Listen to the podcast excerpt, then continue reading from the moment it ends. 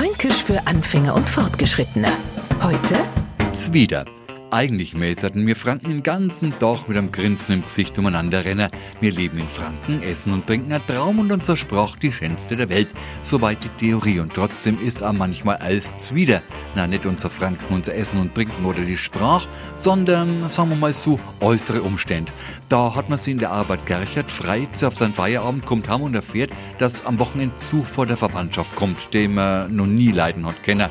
Dass man jetzt sogar keine Lust auf das alles hat, fasst man am besten auch so zusammen. Weißt du was, das ist mir jetzt alles zwider.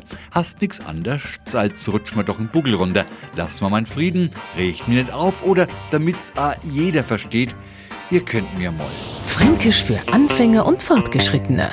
Morgen früh eine neue Folge. Und alle Folgen als Podcast auf podu.de.